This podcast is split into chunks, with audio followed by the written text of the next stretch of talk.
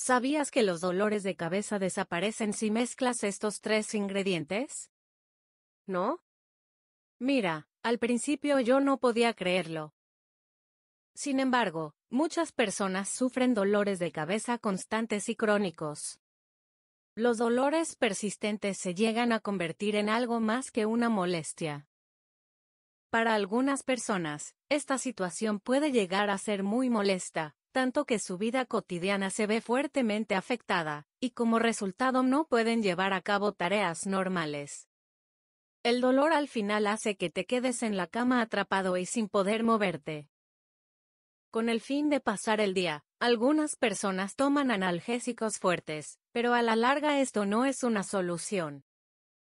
Es por eso que en este video te facilitamos un remedio natural con el que puedes deshacerte de los dolores de cabeza crónicos. Pues usando este remedio, los fuertes dolores se alivian, evitando también los efectos secundarios de los medicamentos.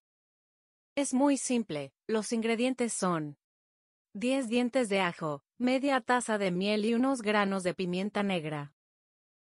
Una vez tengas estos ingredientes lo vas a preparar de la siguiente manera. En primer lugar, tienes que limpiar, pelar y reducir a la mitad los dientes de ajo.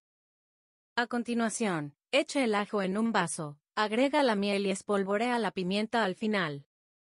Cierra el vaso ahora firmemente, lo mejor es utilizar un frasco de conservas, y entonces debes dejar la mezcla reposar durante 5 días.